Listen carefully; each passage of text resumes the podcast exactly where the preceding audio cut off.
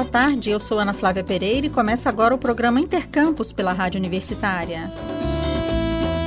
Trabalhos desenvolvidos na Universidade Federal de Goiás ficaram com 16 dos 23 prêmios distribuídos pela Regional Goiás da Sociedade Brasileira para o Progresso da Ciência, SBPC, na nona edição do seu prêmio de popularização da ciência.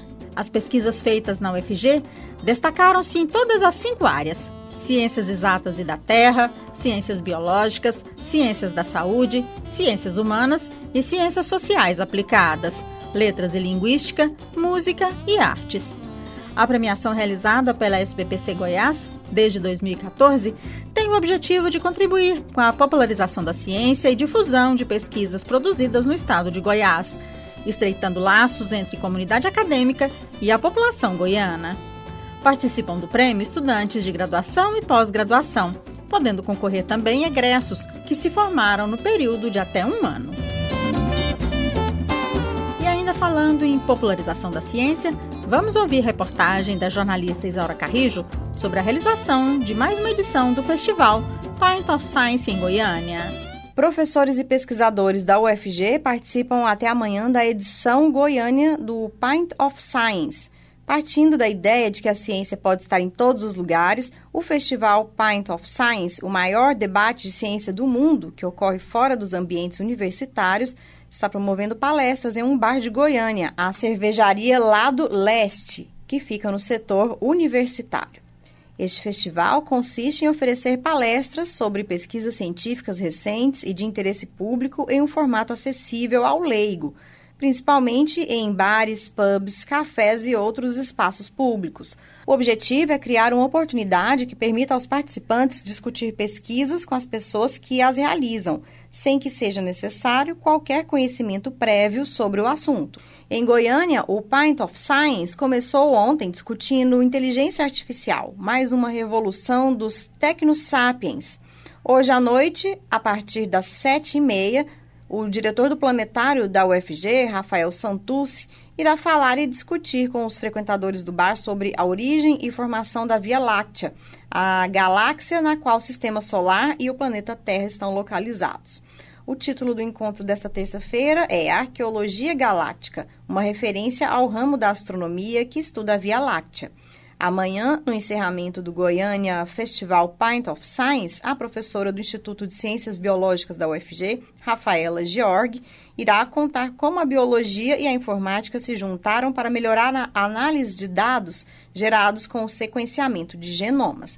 A palestra da professora da UFG terá o tema Biologia e Informática. Deu match? O festival Pint of Science foi criado em 2012 em Londres, na Inglaterra, mas já se espalhou por todo o mundo. A iniciativa chegou ao Brasil em 2015, organizada pelo Instituto de Ciências Matemáticas e de Computação da Universidade de São Paulo, USP, que fica no campus São Carlos. Até 2019, o festival já havia sido realizado em quase 200 cidades de todo o Brasil, com auxílio de uma rede de milhares de voluntários. A capital goiana cedia o festival desde 2017 e este ano, a coordenadora geral do evento é a professora do ICB da UFG, Rafaela Georg. Segundo ela, a partir de uma parceria com a UFG, o Pint of Science Goiânia tem contribuído na criação de um canal de comunicação direto entre cientistas e a sociedade, discutindo sobre ciência com especialistas da forma mais descontraída e leve possível. O evento é realizado em conjunto pela Pró-Reitoria de Extensão e Cultura, PROEC, da UFG, a Fundação de Apoio à Pesquisa, FUNAP, e Sindicato dos Docentes das Universidades Federais de Goiás, a ADUF. Quer participar do Pint of Science em Goiânia? Então anota aí. Hoje e amanhã, a partir das sete e meia da noite, na cervejaria lá do Leste, que fica na rua 240, no setor leste universitário. Nesta terça, o tema em discussão será Arqueologia Galáctica, com o diretor do Planetário UFG, Rafael Santucci. Amanhã, quarta-feira, 9 de novembro, o tema será Biologia e Informática. Deu match com a professora do ICB, da UFG, a Rafaela Georg. No mês passado, o ministro Gilmar Mendes, do Supremo Tribunal Federal, promoveu uma audiência pública para discutir sobre a abertura de novas vagas e cursos de medicina no país. O tema é motivo de polêmica no Brasil há vários anos. A abertura indiscriminada de cursos de medicina, sobretudo em instituições particulares de ensino superior, levou ao estabelecimento, em 2013, da obrigatoriedade de um chamamento público para autorização de criação de um novo curso de medicina. A medida foi estabelecida na lei do programa Mais Médicos e está sendo questionada em duas ações no STF relatadas pelo ministro Gilmar Mendes. Este chamamento público serve para selecionar uma organização da sociedade civil para a realização de projetos de interesse público. O problema é que nos últimos meses o Ministério da Educação recebeu 145 ações judiciais para abertura de novas vagas em cursos de medicina.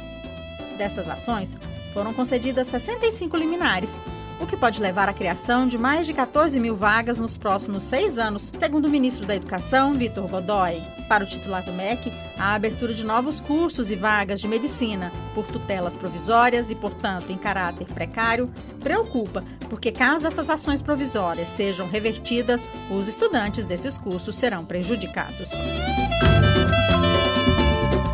Para o pesquisador da Fiocruz, médico Fausto Pereira dos Santos, o Brasil ainda deve formar mais médicos.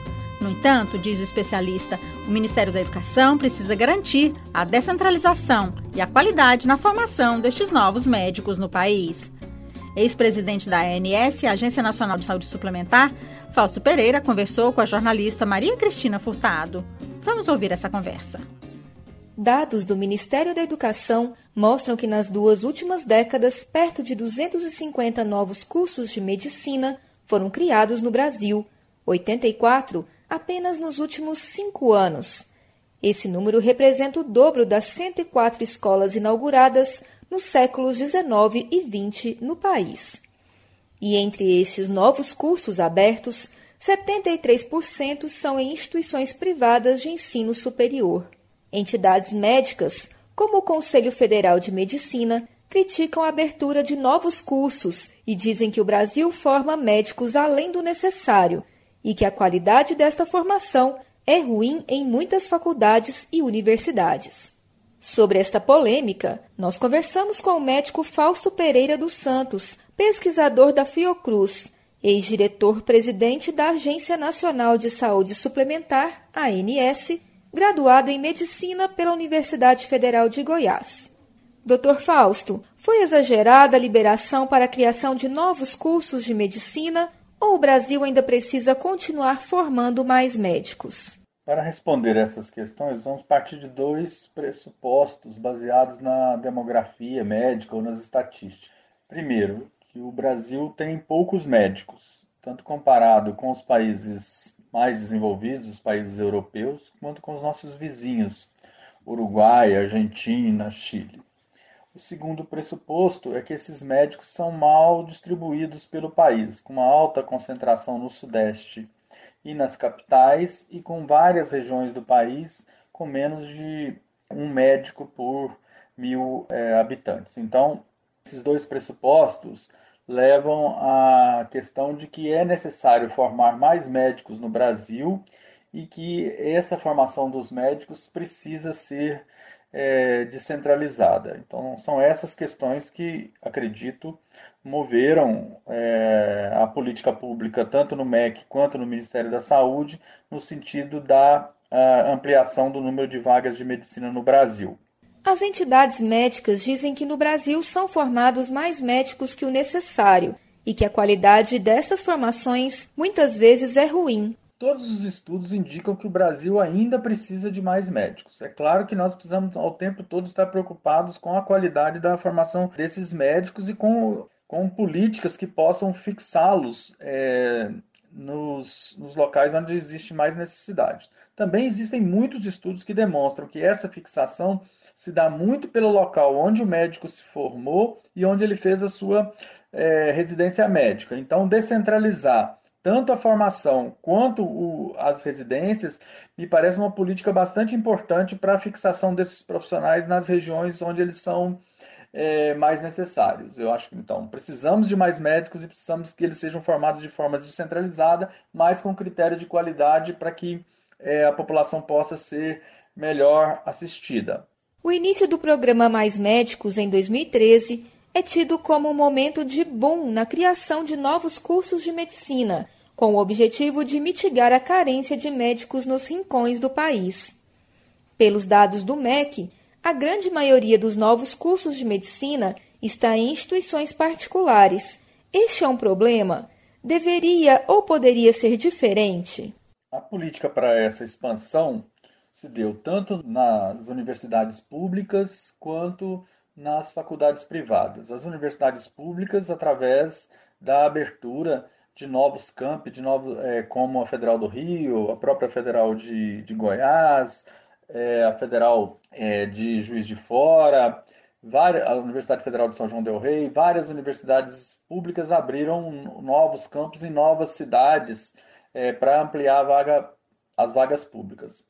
É, e foram feitos editais para ampliação dos cursos é, nas universidades privadas, é, obrigando que esse processo se desse de forma descentralizada em regiões é, com maior necessidade de médicos. É, no entanto, essa política ela vigorou por muito pouco tempo. Né? A partir do Mais Médicos, ela vigorou por mais dois ou três anos e depois ela foi é, bastante desvirtuada, tanto do ponto de vista das universidades públicas pararem o seu processo de expansão, quanto os critérios para a abertura de universidades privadas ficaram é, muito mais flexíveis e permitiu a pulverização e o surgimento de várias outras faculdades privadas fora dos critérios que tinham sido anteriormente é, previstos. Esse processo de expansão das universidades privadas também combinou com o desmonte da estrutura do MEC de fiscalização e com a entrada do capital internacional de forma importante nesse mercado. E hoje você tem